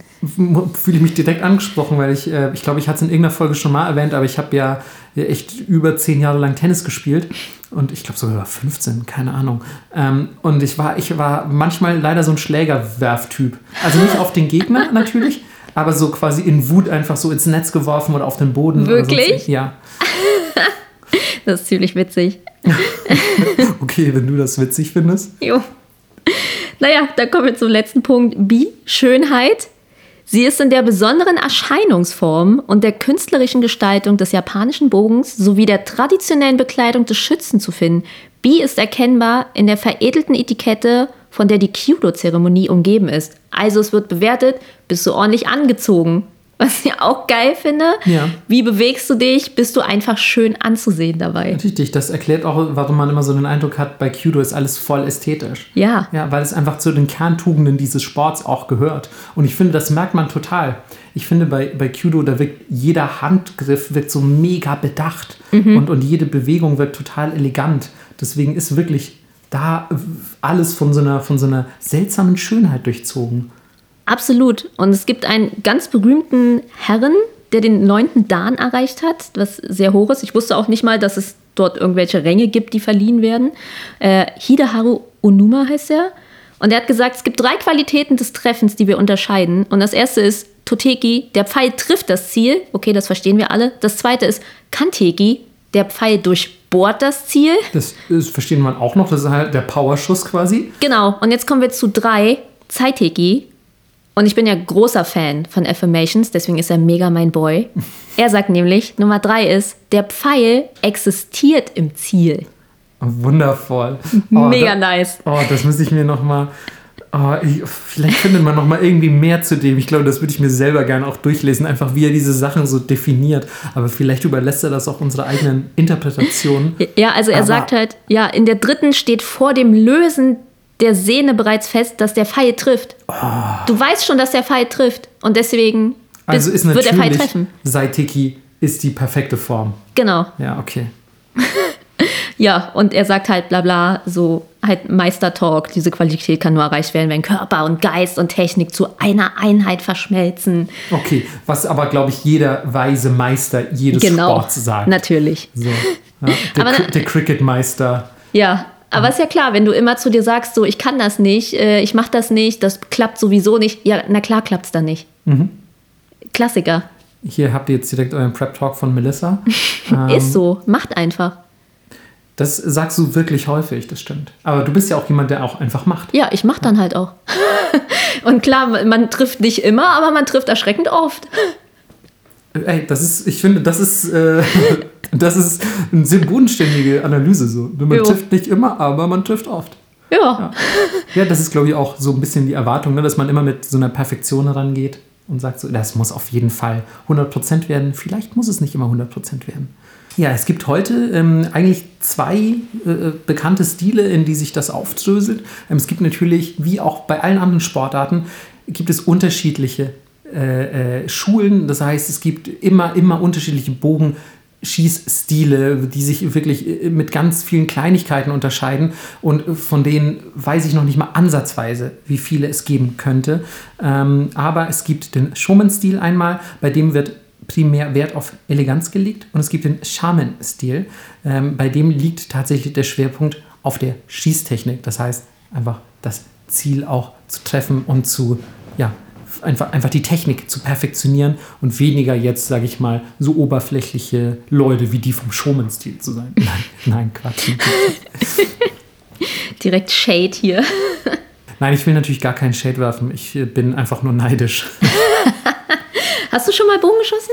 Ähm, und jetzt bin ich wieder, ich bin untröstlich, aber nee, tatsächlich nicht. Ich war ja in, in Kyoto an der Uni und da gab es einen Kyudo-Club. Mhm. Und ich habe die auch mal auf einem, auf einem, ähm, auf einem äh, Kyoto Uni Festival, habe ich die beobachtet, klingt so, als hätte ich im Gebüsch gesessen. Aber ich war, war da und habe mir halt angeguckt, was die machen. So, da hat quasi jeder, jeder Club, jeder Sakura hat seine, seine, ähm, seine, seine Künste da vorgeführt und dann haben die halt auch Bogen geschossen und so. Und das sah so unendlich cool aus. Und irgendwie, also all meine anderen Kumpels waren aber entweder wollten sie kein, keine, ähm, keine Clubaktivitäten überhaupt machen oder waren so, waren so Basic-Sachen wie so, ja, ich spiele Fußball oder ich mache hier Gym und so, so ein Blödsinn. Und ich war tatsächlich, man muss natürlich auch sagen, das war jetzt vor fast zehn Jahren schon oder so, ich war natürlich auch noch ein bisschen schüchterner. Und ich habe es tatsächlich nicht übers Herz gebracht, allein in den Kudo-Club einzutreten. Ich dachte mir, fuck, und heute beiße ich mir natürlich maximal dafür in den Arsch, mhm. weil ich mir denke, erstens hättest du da so viele coole Leute wahrscheinlich kennengelernt und es wäre eine so tolle japanische Erfahrung geworden nochmal. Und zweitens hätte ich dann einfach Kyudo gelernt, Mann. Ja, Mann. Das wäre so, so geil. Und stell dir vor, jetzt würde hier über meiner Couch, wo du gerade drauf sitzt, fuck, ich habe verraten, dass wir nicht an so einem Ebenholztisch sitzen. ähm, Doch, die Couch ist am Ende des ist Tisches. Am Ende des Ebenholztisches. Natürlich. ähm, ähm, stell dir vor, darüber würde jetzt einfach so fancy ein riesiger Kyudo-Bogen hängen, mit dem ich damals in Kyoto geschossen habe. Geil. Ich habe einfach mein Leben verschwendet. Ist so. Und jetzt mache ich hier so einen bekackten Podcast. Obwohl du Kyudo-Meister hättest sein können. Oh, fuck. Erster, erster deutscher Kyudo-Meister. Und dann hättest mm. du auch sowas sagen können wie, ja, der Pfeil existiert im Ziel. Ja, Mann. Oder mache nicht den Kampf zur Kunst. Mach alles zur Kunst. Ja, Chance vertan. Aber hast du denn schon? Äh, ich habe kein Kyudo gemacht, ja. aber hört sich jetzt ein bisschen witzig an. Meine Eltern waren zweimal mit mir und meiner Schwester in so einem Center Parks. Sagt mhm, ihr das was? Klar. Genau, es sind so Ey, Ferienanlagen. Ich als Kind immer hingehen. Ja, war auch mega geil. Und jetzt, wo ich erwachsen bin und verstehe, wie nervig Kinder sein können, Leute fahren da eigentlich hin, damit sie ihre Kinder den ganzen Tag abgeben können, weil da gibt es den ganzen Tag Kinderbetreuung. Und ich hatte aber mega Spaß. Und dort war ich auch jeden Tag beim Bogenschießen. Krass. Weil es mir mega Spaß gemacht hat und äh, war dann tatsächlich auch ganz gut, aber hab's dann irgendwie zu Hause nicht weitergemacht. Ey, weil das wäre so cool. Ja, Mann, lass doch zum Bogenschießen gehen. Ey, lass wirklich mal zum Bogenschießen. Aber ja. Kudo. Müssen wir finden. Gibt es aber bestimmt in Berlin. In Berlin gibt es bestimmt Kudo. Irgendwo. Ja, schön auf dem Tempelhofer Feld. Ups, sorry. Und so ein Jogger umgenietet. Naja. umgenietet vor allem. Das ist, das, ist, äh, das ist dann Melissas Weg, weil auch wenn Seite das Beste ist, Melissa schießt immer Kanteki, Pfeil durchbohrt das Ziel. ist so. Das ist einfach direkt drei Jogger mit einem Schuss bei bam, Melissa. Bam, bam. Sandwich. Der, nee, das wäre ich dann in der Schule. Leute, der Pfeil macht ein Sandwich aus dem Ziel. Genau, das ist, das ist dann die vierte. Das ist die, die vierte Art zu schießen, ist Sandwich Teki. Ähm, Sando Teki. Sand, oh Gott, Sando Teki. Ich raste aus. äh, ah, ich, ich lache. Ich ah. freue mich sehr. Ähm, ey, jetzt, ich finde, wir können das durch spoilern. Ähm, wir, hatten, wir hatten eigentlich jetzt erstmal auf unserer Liste noch Sumo. Eigentlich. Eigentlich. Und wir haben jetzt halt gesehen, dass wir schon fast eine Stunde aufnehmen. Oh. Und ähm, ja, dann haben wir uns gerade entschieden, vielleicht gibt es noch, noch zwei oder drei Folgen auch. Nee, nee, also nicht eine oder zwei gibt es noch, aber insgesamt gibt es dann womöglich auch drei. Ähm, weil anscheinend schaffen wir nur zwei, zwei Sportarten pro Folge. Ja, und Sumo ist zu cool, um Sachen wegzulassen. Genau, vor allem, wir wollen jetzt Sumo echt nicht rushen und ihr könnt auch vor, euch auch vorstellen, lustigerweise, in meinen Notizen ist das auch der erste, der erste Stichpunkt, so dass wenn wir irgendwann mal eine eigene Folge zu irgendeiner Sportart machen sollten, dann auf jeden Fall Sumo, weil es dafür einfach so wahnsinnig viel gibt. Also ich bin mir sicher, sicher Kyudo auch und wirklich die Informationslage zu Kyudo war super. Aber Sumo, alter Schwede, das ist wirklich ein komplettes Universum für sich. Und ähm, das wäre total ungerechtfertigt, vor allem weil es womöglich sogar der allerbekannteste japanische Sport ist, würde ich sagen, Würde von ich- den traditionellen. würde ich auch sagen. Ähm, den, den würden wir jetzt echt nicht rushen wollen. Das finde ich ein bisschen, finde ich ein bisschen schade. Nee, na dann mal Handkantenschlag aufs nächste Thema. Handkantenschlag im Nacken, würde ich sagen. Und dann erst ins nächste Thema. Das ist verboten. Ach Mann. Ähm, wir kommen zu Karate. oh Mann, warte, sprich das Wort bitte mal aus. Ich? Ja? Naja, ich würde natürlich schön deutsch Karate sagen. Ja. Ja, Karate, Alter. Ich habe einmal zu viel, glaube ich, Spongebob geguckt, weil die nennen das da immer Karate, aber auch mit so einer absichtlichen, weirden Betonung. Ne? Ähm, deswegen, deswegen bin ich eigentlich selbst als Japanologe immer noch, immer noch komplett perplex, so was denn eigentlich die zulässige Aussprache ist. Natürlich ist es Karate. Ähm, aber würde ich jetzt zum Beispiel einfach sagen. Ähm, aber äh, ich, ich finde Karate, äh, warte, Karate, so sagt, so betont es der Deutsche. Karate, okay, das ist, nee, Karate, das geht mir, das geht mir nicht wirklich über die Zunge. Das ist ein bisschen wie Osaka oder Hokkaido. Hokkaido. Hokkaido-Kürbis. Oh. Alter, der- Alter. Oder Boah. Godzilla in deinem Fall. Ja, ja, Godzilla ist nicht ganz so schlimm, weil es so ein, so ein, es ist ein komplett anderer Name rein theoretisch, aber das andere ist einfach alles nur falsch ausgesprochen. Äh, Also es heißt, falls ihr jetzt euch gefragt habt, warum, es heißt Hokkaido, dann heißt es Osaka, also ein langes O und Kara ist kurz, ist nicht Kara oder sonst irgendwas, sondern ist Karate. Ähm, ja, Ihr lernt sorry, ja. Ge- genug, genug, äh, genug äh, Japanologen-Rant, sorry. Ähm, was aber schon mal wichtig zu wissen ist, wo wir schon bei der Etymologie des Ganzen sind, ähm, das wird auch Karate-Do genannt. Ähm, denn wir haben ja gerade schon gehört, wo ein Do dran hängt, das ist der Weg, ähm, ist es auch immer eine ja, spirituell ja, einflussreiche Kampfkunst, also die, die durchaus auch, auch ähm, andere Komponenten hat, als nur jemanden mit der Handkante in den Nacken zu feuern. Wir müssen euch jetzt leider schon mal spoilern. Es ist gar keine traditionelle japanische Kampfkunst. Es ist mehr so eine Rahmengeschichte. Sorry, Leute. Es stimmt, Mann. Es, oh Gott, die Rahmengeschichte, die, die hat mich eigentlich auch nachhaltig traumatisiert, Mann. Die wusste Ja. ich nämlich vorher auch nicht. Es ist ganz schön abgefahren, muss ich sagen. Ähm, Ist so, weil man wenn denkt- wenn man so denkt, das ist so Ja. das klassisch Japanische. Voll, aber ist es halt nicht. Und hier mit äh, Karate, wie Markus so schön sagt, ist es genauso, denn es kommt eigentlich aus Südchina. Ja, voll abgefahren. Und was ich, was ich übrigens auch, äh, da kommen wir gleich noch zu, aber ich spoilere schon mal, was ich auch abgefahren fand, ist, dass Karate wirklich überhaupt nicht ansatzweise so alt ist, wie ich dachte. Nee, kein Vergleich zu zum Beispiel Sumo Kyudo. oder Kyudo. Ja. Ja. also es ist eine deutlich neuere Kampfkunst und dabei wirkt das immer so ultra alt hergebracht. Voll, aber So ist es überhaupt nicht. Ist es überhaupt nicht. So, und also wir, wir gehen erstmal ins 14. Jahrhundert, das ist ja doch schon ein bisschen älter. Ähm, und da kamen chinesische Siedler, im, äh, ich nenne es mal im Rahmen eines kulturellen Austausches, auf die Ryukyu-Inseln. Und die Ryukyu-Inseln ähm, kennen viele von euch vielleicht wegen Okinawa und Co. Also das sind diese Inseln ganz da unten im Süden so, ähm, die mittlerweile natürlich alle äh, von, von also an Japan dranhängen. Das ist alles Japan, aber damals war das, ähm, waren das die Ryukyu-Inseln, das Ryukyu-Königreich und ähm, die hatten relativ gute Beziehungen mit, mit äh, China. Und ähm, im 14. Jahrhundert kamen einige Siedler aus Südchina dahin, um, ja, keine Ahnung, äh, Handel zu betreiben unter anderem, aber auch gleichzeitig für den besagten kulturellen Austausch. Und diese ähm, Siedler haben eine Kampfkunst mitgebracht. Ähm, so in so kleinen Schatullen lag die. Nein, ähm, nein, aber die haben natürlich das Wissen über eine Kampfkunst mitgebracht. Nee, nee, es kam so weißer Rauch raus. Genau, genau. Ah, ah, Rauchboxen hatten wir schon lange nicht mehr. Was war das? Die dritte Folge oder die vierte? Ich weiß es nicht. Good, good old times, wirklich. Box voller Rauch, never forget. Echt?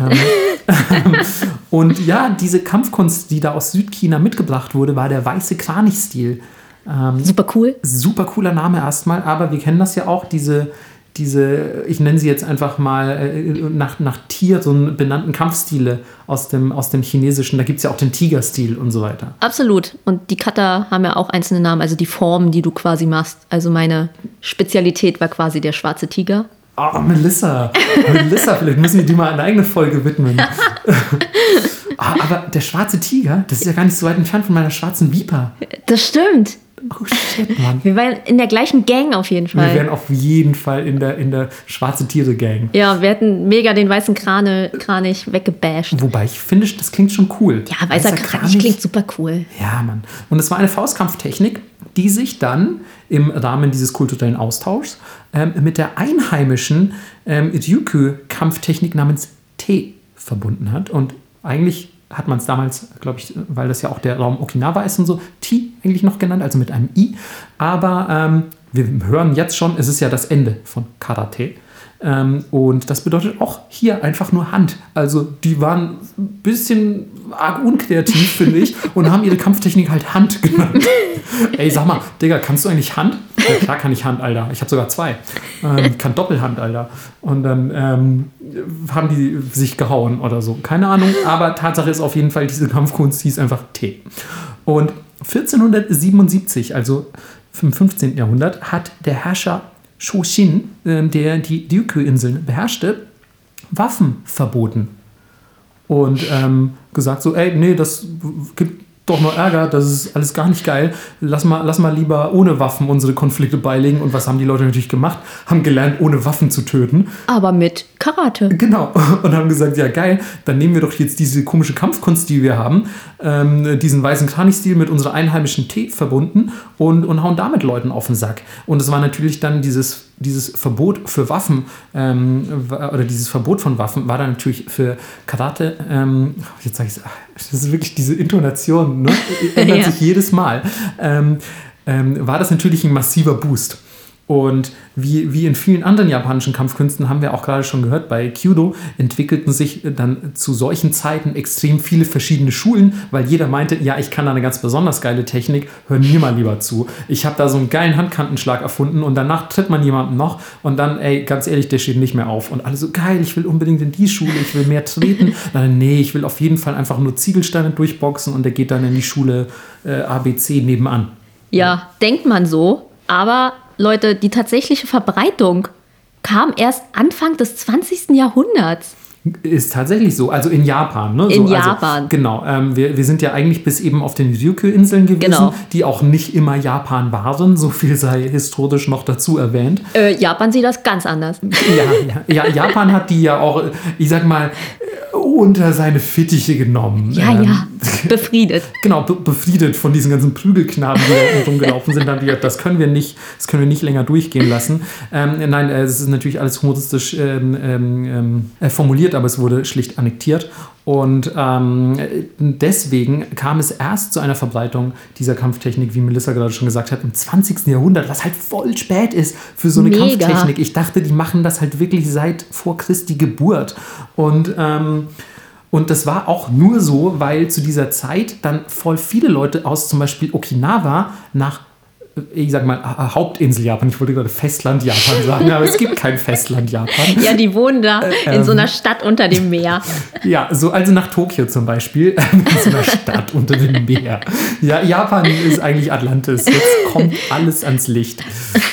Und ähm, genau, und die haben dann natürlich auch das Wissen, wie damals die chinesischen Siedler, haben die Siedler aus Okinawa das Wissen mit nach Tokio und in die anderen Städte Japans gebracht. Und erst von da aus konnte sich das weiter verbreiten. Aber bevor wir jetzt ähm, noch, noch ein bisschen weiter auf, äh, auf diese, ja, diese Handkantenschläge und, und ähm, auch gewisse, gewisse Lehren des Karate eingehen, sollten wir vielleicht erstmal noch kurz so ein bisschen auf die, auf die Wortwahl eingehen, weil wir waren jetzt gerade eigentlich da erstmal stehen geblieben, dass das Ding T heißt und irgendwas mit dem weißen Kranichstil zu tun hat. Genau, aber es ist die waffenlose Kampfart.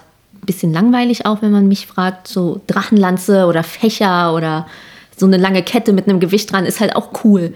Ja, aber es kann nicht jeder einfach Kung Fu, Melissa.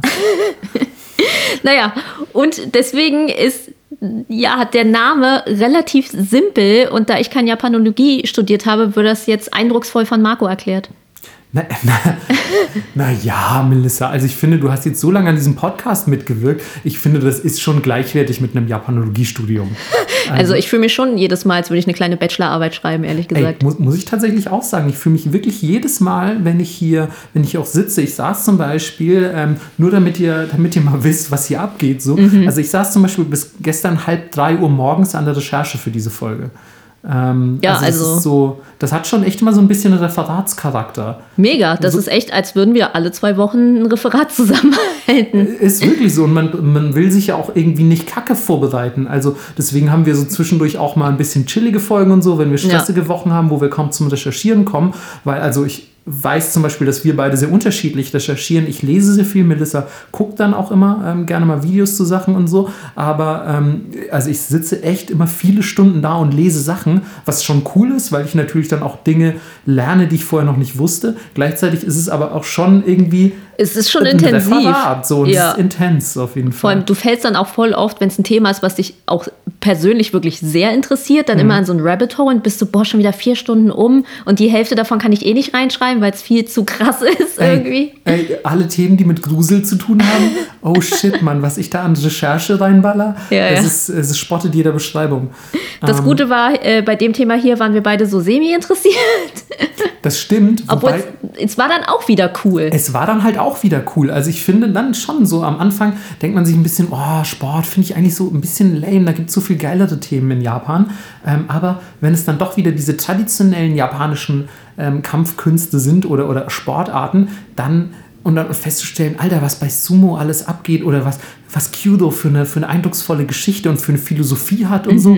Und dann denkst du dir, geil, und hier dieser eine Meister, der hat seinen eigenen Eintrag auf Wikipedia zum Beispiel. Dann guckst du den Wikipedia-Eintrag von diesem Typen an, siehst unten in den Quellen, da gibt es irgendwie nochmal geile Artikel zu. Dann klickst du da auf den Artikel, dann bist du plötzlich auf irgendeiner Seite, die sich nur mit Kyudo beschäftigt und so. Also übrigens das auch nochmal an der Stelle, so, ey, ich muss, an, äh, muss echt mal wieder lobend erwähnen, wie geil manche Wikipedia-Artikel sind.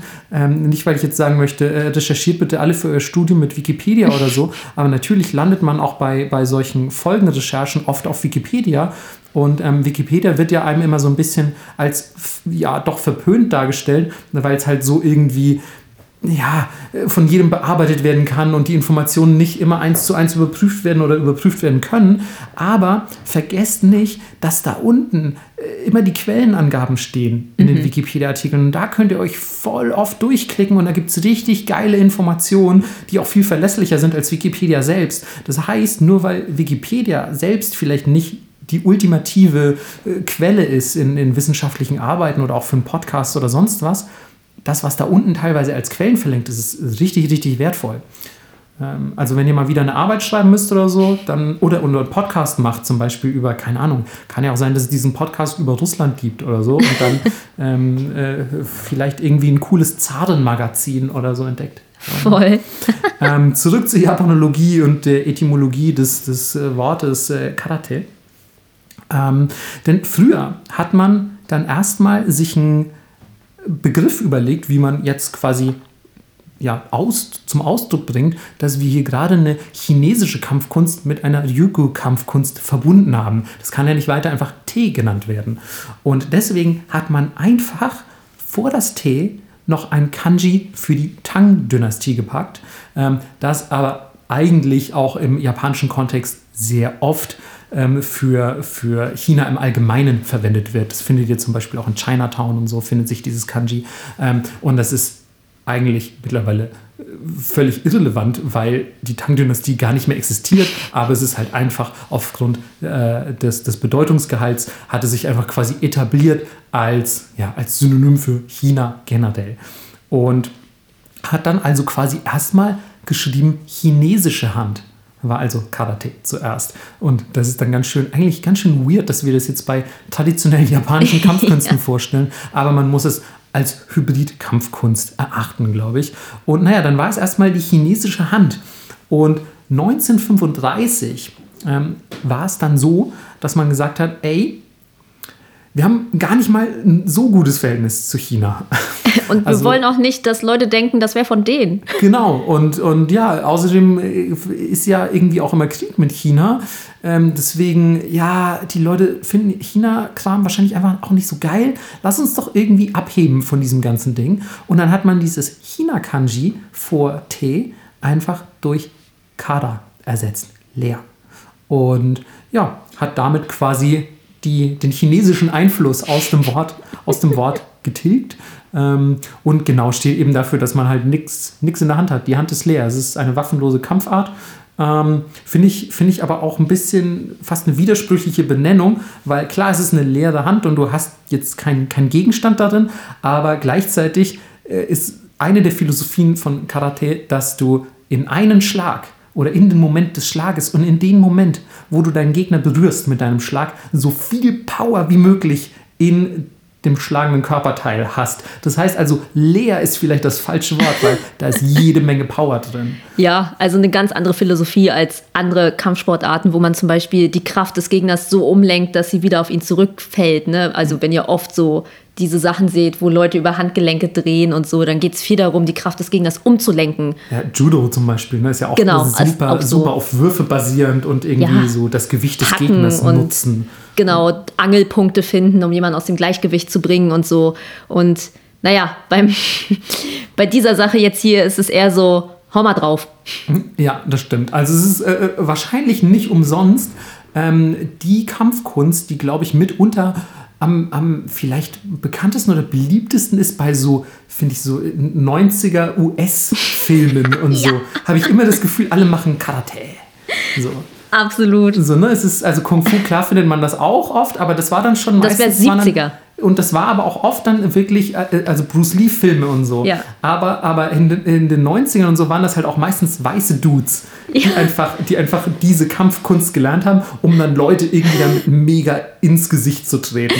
Oh Gott, ich muss immer an Napoleon Dynamite denken. Ja, okay, das ist vielleicht nicht das beste Beispiel für Karate. Aber für diese Art von Darstellung asiatischer Kampfkünste in amerikanischen Filmen. Ja, ja. Das stimmt, das stimmt natürlich. Ähm, ja, es wird wirklich, wird wirklich ähm, bei Karate wird wirklich hauptsächlich mit Schlägen, Stößen, Tritten und auch so diesen, diesen klassischen Fußfegern gearbeitet. Wenn ihr euch bei Street Fighter duckt, mit, mit Ryu zum Beispiel, und dann, und dann einen Fußtritt macht, dann macht er so, zieht er dem anderen so die Füße weg. So Ja. glaube ich. Ich meine mich dunkel zu erinnern. Lang kein Street Fighter mehr gespielt. Aber nur damit ihr wisst, was ein Fußfeger ist. Ist jetzt nicht so, so ein kleiner Handbesen, mit dem man den Fuß sauber macht oder so. Wäre aber auch nett.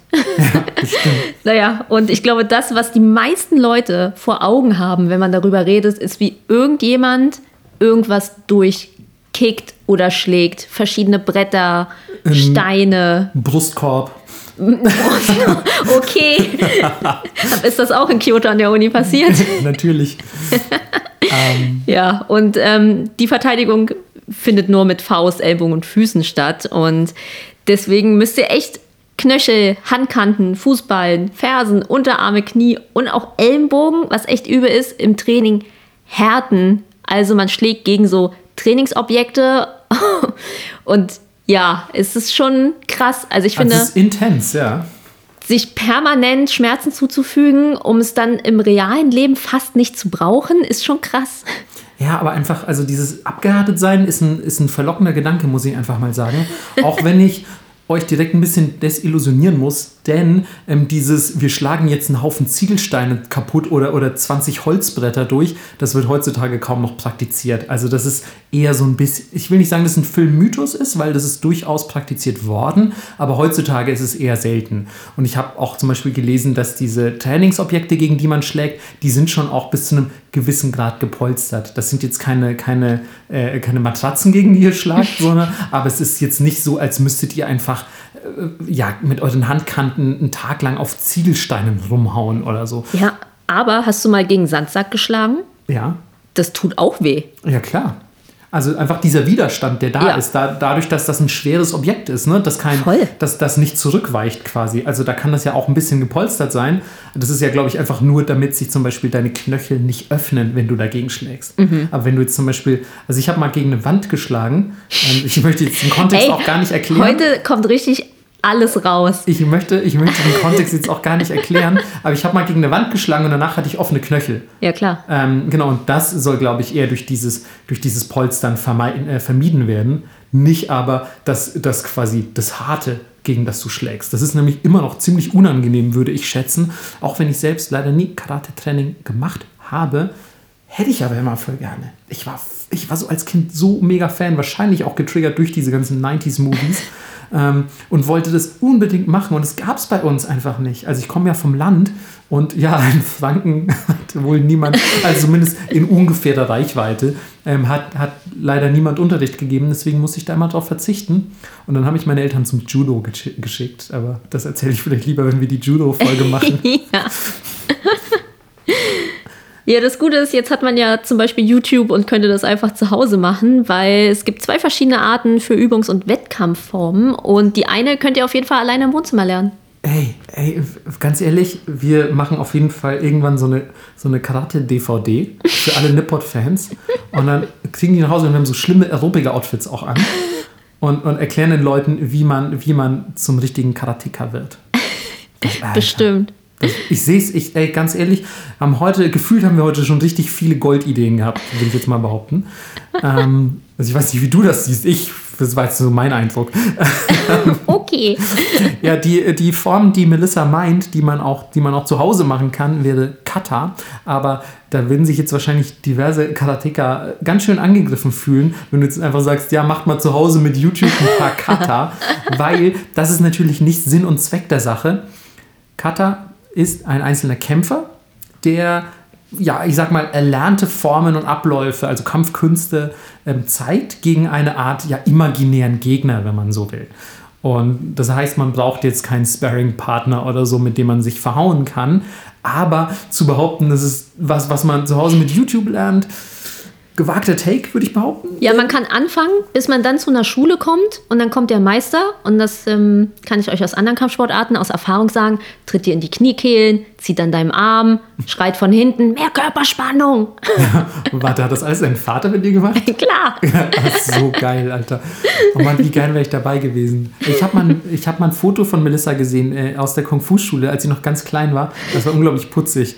ähm, und äh, die sah aber gleichzeitig auch aus. Hattest du auf dem Foto nicht sogar irgendwie ein Schwert oder zwei, so? Zwei, ja. Ja, zwei Schwerter. Es sah halt aus wie ein Kind, was dich einfach aufschlitzt. Aber so sehe ich eigentlich immer noch aus mit meinen 1,50. das stimmt, man. Du siehst immer noch aus. Du hast halt jetzt einfach zwei so, zwei so pastellfarbene Butterfly-Messer. Wo du einfach so Leute, Leute in Friedrichshain mit abziehst. Gib das Snickers her. hey, gib Snacks. Dein Geld kannst du behalten, ich will Snacks. Ja, gib mir, gib mir die, äh, die karamellisierten Mandeln, die du da hast. Oh Gott, Mann, das ist alles, das ist alles viel zu realistisch. Ähm, das ist, äh, komme ich nicht drauf klar. Ähm, zurück zu Kata. Ähm, das ist im traditionellen Karate wirklich der wichtigste Teil der Ausbildung. Und der steht im engen Zusammenhang mit etwas, was man Bunkai nennt.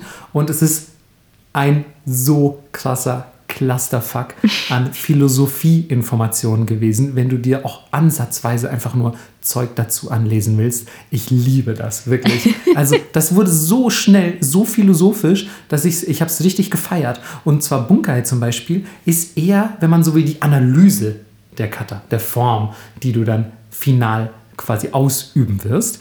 Und man könnte es bezeichnen, Bunkai ist so, man erlernt das Verständnis einer Kata. Also das Bunkai kommt quasi dann davor. Und das Bunkai selbst setzt sich zusammen aus Omote, der praktischen Anwendung. Das macht irgendwie Sinn. Also muss ja irgendwie, wenn du eine Kata können willst, also eine Form, mhm. eine, die, du, die du dann irgendwie gegen einen imaginären Gegner ausführst, die musst du irgendwie praktisch erstmal üben. Du musst dich hier hinstellen und so. Melissa lacht, weil ich gerade, ich fuchtel immer wirklich viel rum beim Podcast aufnehmen und ich fuchtel aber gerade so rum, als wäre ich so ein Boxer aus dem 20. Jahrhundert, aus dem 20. Jahrhundert sage ich schon, aber ich meine aus dem 19. Jahrhundert, ähm, der so der, mit, so mit so einem Zwirbelschnurrbart und so, und so. Aber wirklich, seine Fäuste, die Daumen sind beide so nach innen gedreht, wie so, wie so, auch so ein bisschen wie so ein Katzenkampf aus. oh nein, Mann, Melissa. Und Scheiß. Also ich glaube, Marco hat noch nie so ungefährlich wie eben ausgesehen. Fuck. ey, das ist, ey, ohne Scheiß, das trifft jetzt mein Ego schon ein bisschen. Also, ey, ganz ehrlich, wenn ich, ich meine, ich habe so wenig, woran ich mich im Leben noch klammern kann. Und eines der wenigen waren so dass ich potenziell gefährlich aussehe. Ja, ohne Box-Sachen. Okay, ich tue einfach nicht mehr so, als würde ich boxen. Ähm, so mit den Halstattoos und ja.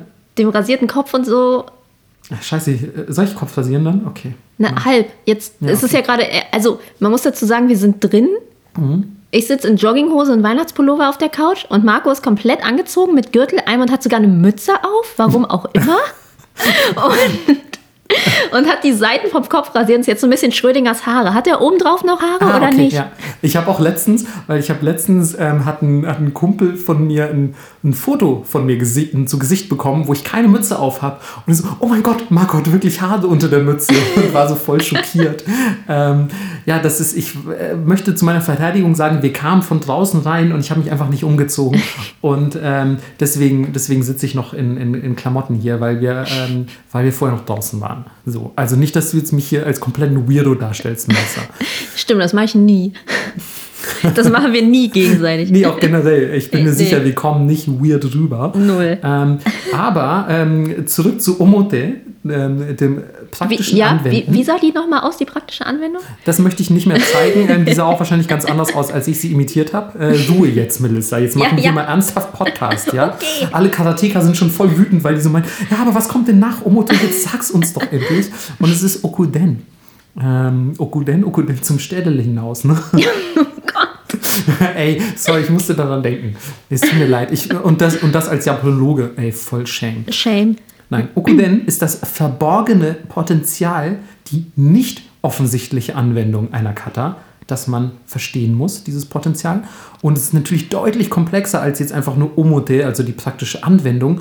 Und erfordert zum Beispiel auch das Verständnis gewisser Atemtechniken. Du musst die Chi-Linien im, im Körper quasi kennen, also so diese ganze Meridianlehre und ja. so. Das musst du irgendwie verstehen. Also das heißt, du musst auch schon einfach ein Grundwissen mitbringen, um Okuden überhaupt bewerkstelligen zu können. Und das ist dann die, für die fortgeschrittenen Karateka. Aber erst dadurch erlangt die Kata ihre Perfektion, wenn du sie dann final ausführst. Aber das macht ja total Sinn, weil ja. du wissen musst, wo holst du die Energie oder vielmehr die Kraft mhm. her. Weil wenn zum Beispiel deine Mitte nicht gestärkt ist, dann stimmt dein Stand nicht. Mhm. Und deswegen hört man ja auch ganz oft, wenn bei Turnieren zum Beispiel diese Formen vorgeführt werden, entweder machen die Leute tatsächlich Geräusche, aber du hörst durch die ganze Halle immer, wie die atmen. Mhm. Weil die bei bestimmten Sachen ausatmen, um die Energie fallen zu lassen, um dann im nächsten Schritt wieder Körperspannung aufzubauen. Total. Also das ist, das ist super interessant. Auch hier, das ist natürlich wieder eine Zusammenfassung des Ganzen.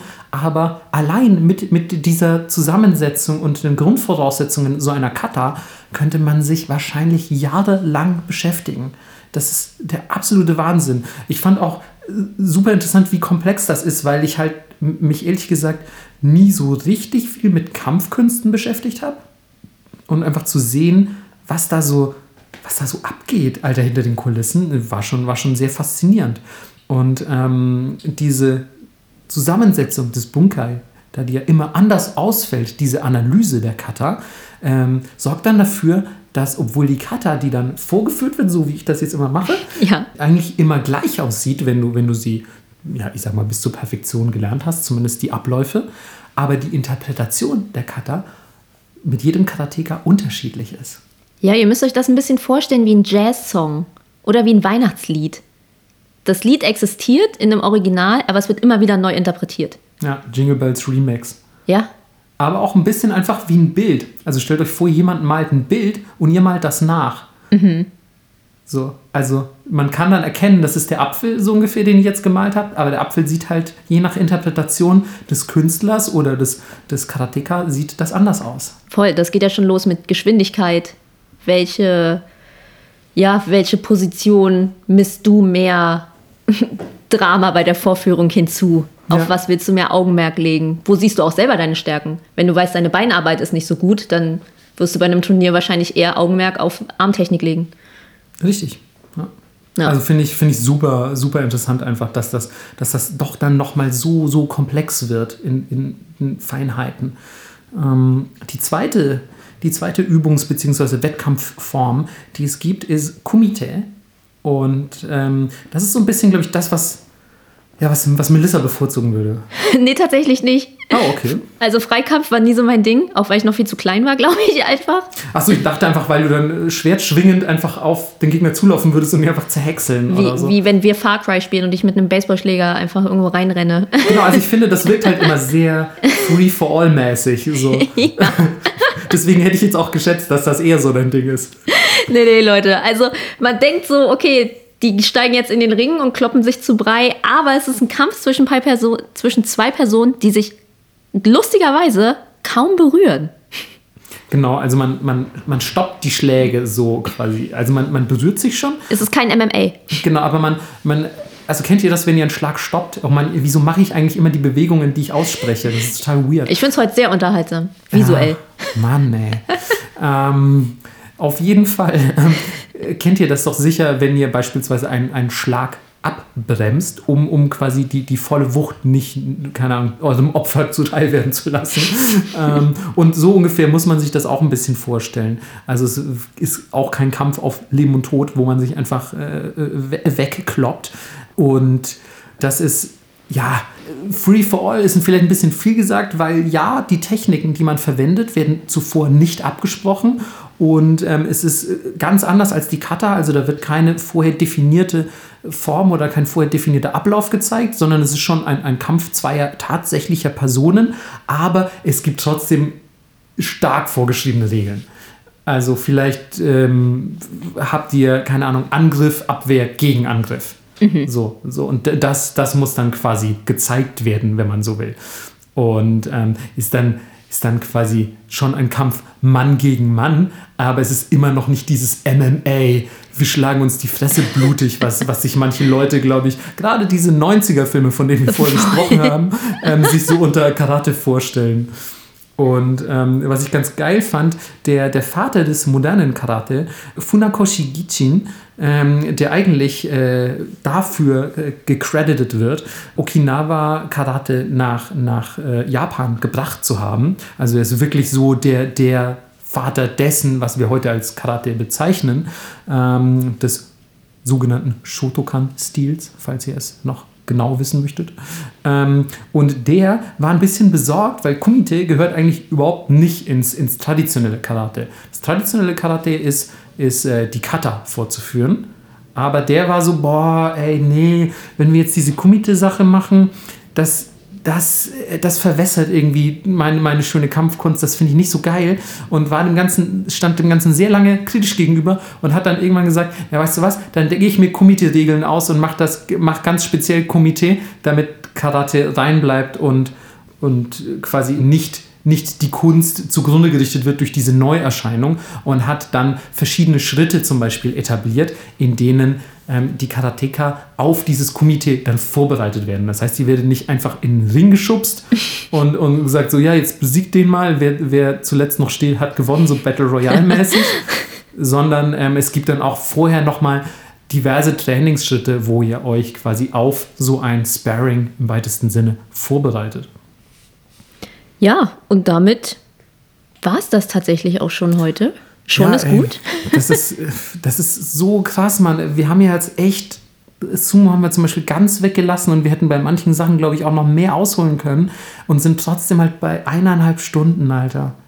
Ja, also wir schneiden natürlich immer noch ein bisschen, aber. ja, das habe ich schon weggerechnet. Ach so, oh, na gut. ähm, ja. Also jetzt ganz genau, damit ihr auch mal wisst, wie viel wir wegschneiden, jetzt sind es ganz genau 96 Minuten, die Crazy. wir aufgenommen haben. Mal gucken, wie viel wegkommt. Aber wir labern halt auch immer am Anfang, gerade beim Ton einstellen und so, unglaublich viel Müll. Mhm. Ähm, und wir haben unsere Outtake-Folge so gut wie fertig.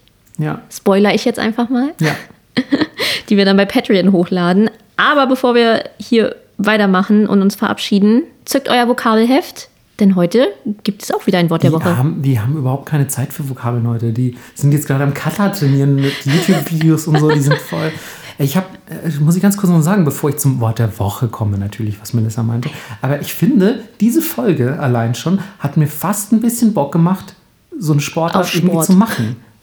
Also nicht jetzt so, Ich glaube, ich hätte nicht so mega krass die, äh, mad Respect auch an, an Leute, die die Energie haben, so mit einer Festanstellung und Berufsleben und allem drum und dran, irgendwie noch zwei, dreimal die Woche abends nach der Arbeit zum Sport zu gehen. Alter, sick, Mann. Ich weiß nicht, woher ihr diese Energie nehmt.